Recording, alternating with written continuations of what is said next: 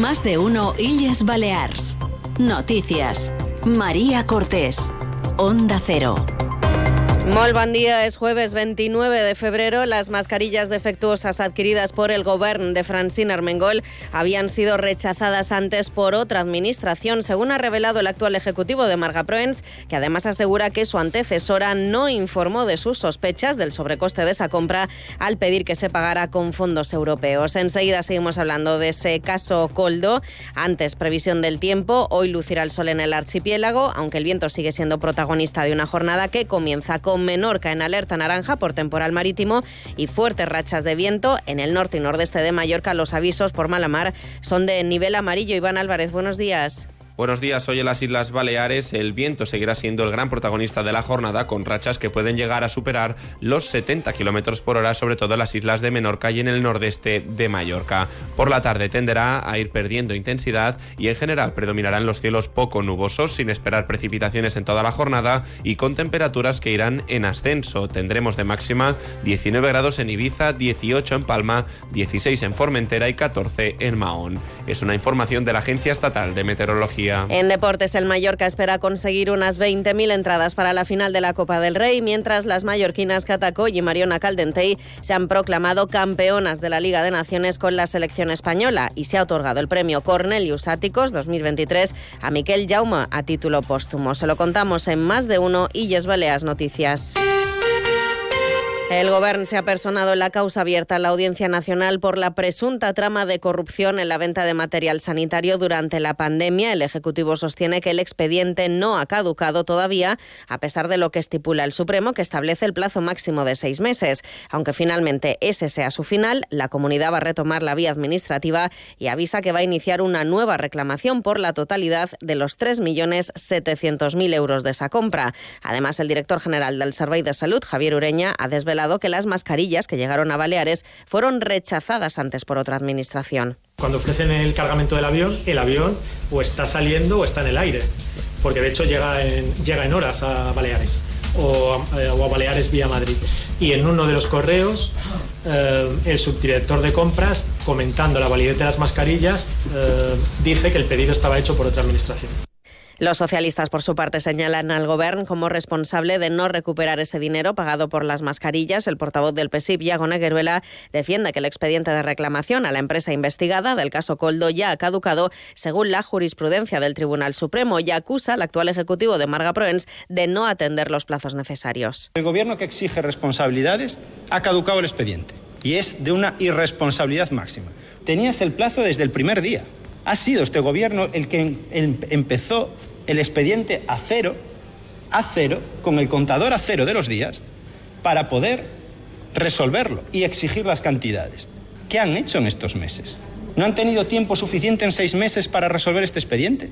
¿No sabían que se estaba juzgando esto en el Tribunal Supremo. El Gobierno también ha revelado que el Ejecutivo de Armengol realizó esa compra de mascarillas con fondos europeos, aunque ocultó el fraude y no incluyó en el expediente para solicitar esa subvención el resultado del análisis que certifica que el material no se podía facilitar al personal sanitario. El portavoz del Ejecutivo y conseller de Economía, Hacienda e Innovación, Antoni Costa, ha mostrado su preocupación porque la Unión Europea descuente esos 4 millones de euros de futuros pagos a Baleares, aunque insiste en que se van a agotar las vías judiciales para para conseguir la devolució de l'importe. Ja s'ha iniciat de facto un expedient de descertificació, seguint, d'acord amb el procediment, el protocol de lluita contra el frau i d'acord amb la normativa del FEDER. La despesa descertificada i, per tant, perduda, és quasi de 4 milions d'euros. A pesar de que hem actuat de forma immediata, hi ha risc de potencial pèrdua de fons de cara en el futur. Además, la directora general del Tesoro, Política Financiera y Patrimonio, Susana Pérez, va a demandar a título individual a Iago Negueruela por involucrarla, dice, en la trama de Coldo García,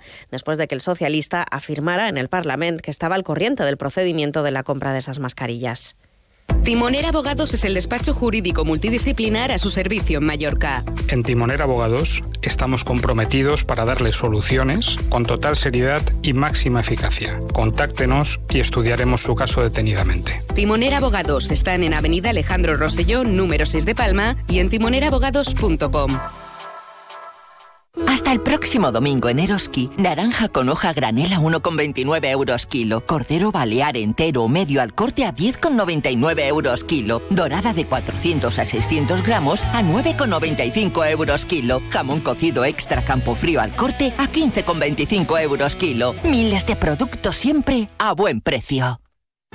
Arranca la 26a edició del Menorca Jazz Festival, un esdeveniment esperat pels amants de la cultura i del jazz. Sara Mackenzie, Marco Mesquida, Momi Maiga, Albert Cirera, Naomi and Her Handsome Devils o The Sheer Tales Trumpets, entre molts altres, conformen la present edició del festival, amb el suport de la Fundació de Foment de Turisme de Menorca.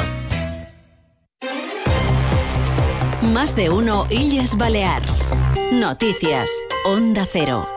La Guardia Civil sigue denunciando la complicada situación que existe en Ibiza, donde están bajo mínimos al no poder cubrir todas las plazas. De hecho, en San Josep de Satelaye no se ha podido cubrir ninguna vacante. Tiene más detalles Manugón desde Onda Cero Ibiza y Formentera. Los agentes de la Benemérita en Ibiza vivirán un nuevo verano al límite después de que las plazas vacantes no se cubran debido a que es un destino bautizado como Comandancia de Castigo, según ha denunciado a Onda Cero Tomás Quesada, representante de Jucil dentro de, del argot de la Guardia Civil eh, se utiliza para este tipo de destinos el, el, el, término comandancia de castigo y realmente venimos avisando hace tiempo que Baleares se ha convertido en eso, ¿no? un auténtico infierno para los guardias civiles.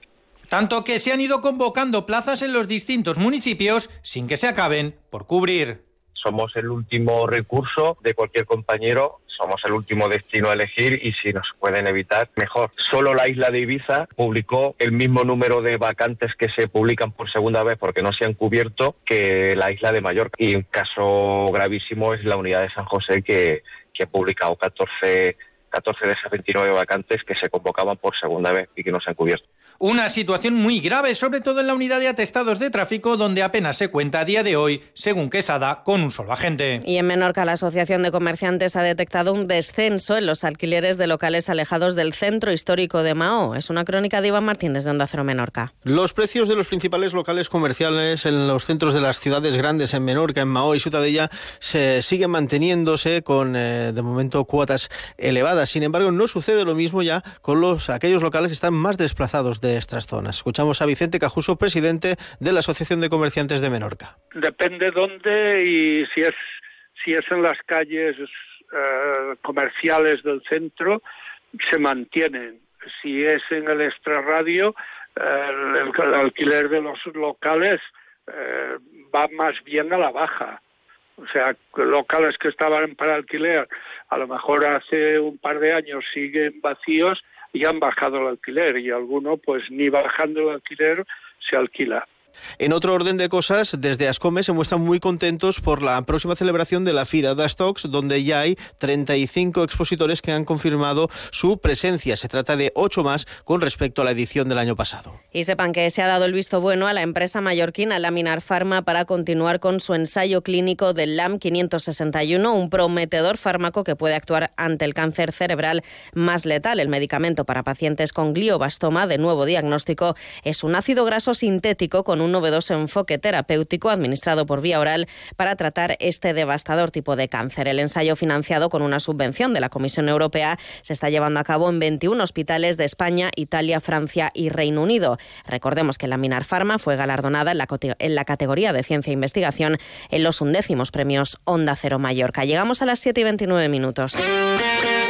Información deportiva, Paco Muñoz, buenos días. Buenos días, el Real Mallorca ya está trabajando para que los máximos aficionados puedan estar en la final de la Copa del Rey el próximo 6 de abril en Sevilla. El consejero delegado del club, Alfonso Díaz, reconocía a Cero que en breve mantendrán una reunión con la Federación Española de Fútbol. Todavía no hemos tenido la conversación o reunión con la Federación, que vamos a tener en breve. Tenemos, vamos a tener un equipo de trabajo para que bueno, pues que todo se pueda hacer adecuadamente y ordenadamente para que todo el mundo que, que, quiera ir pues pues tenga su entrada, ¿no? Nos queda bueno pues unos días de trabajo y en cuanto podamos dar noticias pues lo organizaremos.